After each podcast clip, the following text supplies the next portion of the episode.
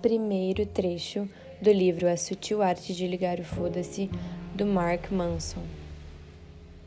Sabemos que somos cheios de falhas e limitações, mas não adianta fingir não vê-las. O melhor é reconhecê-las e aprender a aceitá-las.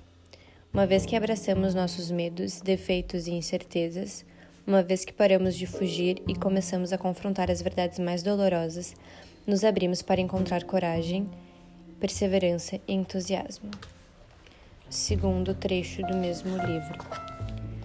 A liberdade nos dá a oportunidade de encontrar um significado maior, mas ela em si não tem necessariamente nada de significativo.